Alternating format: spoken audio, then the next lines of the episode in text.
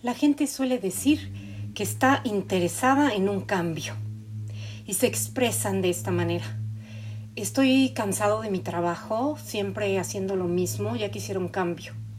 O en mi pareja estamos teniendo muchos problemas y quisiera como encontrar soluciones.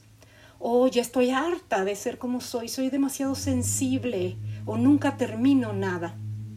Y entonces desde ese estado de conciencia, desde ese malestar, quieren encontrar la puerta al cambio. No comprenden que el cambio que andan buscando, el cambio que desean en realidad, vibra en una frecuencia vibratoria completamente distinta. La clave, la llave secreta no la da Cenicienta cuando dice soñar es desear la dicha en el porvenir. Entonces, para adentrarnos en el cambio, primero hay que enamorarnos de esa idea.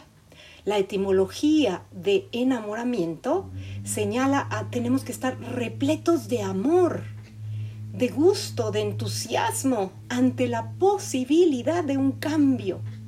Solo así podemos adentrarnos en el cambio, podemos permitir que algo cambie, porque los primeros que cambiamos somos nosotros y como reflejo de nuestra actitud, de nuestra postura, de esta nueva perspectiva, es como el cambio nos puede ser dado, porque al pensar alegremente ya estamos vibrando en sintonía con aquello que deseamos.